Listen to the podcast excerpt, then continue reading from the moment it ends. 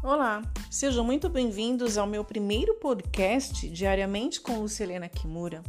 Diariamente nasceu no início desse ano de 2020, no intuito de eu escrever expressando os meus sentimentos, meus pensamentos de algo que eu vivi, que eu li, assisti e que eu acho importante para o meu meu desenvolvimento emocional, pessoal, comigo mesma primeiramente e com o próximo.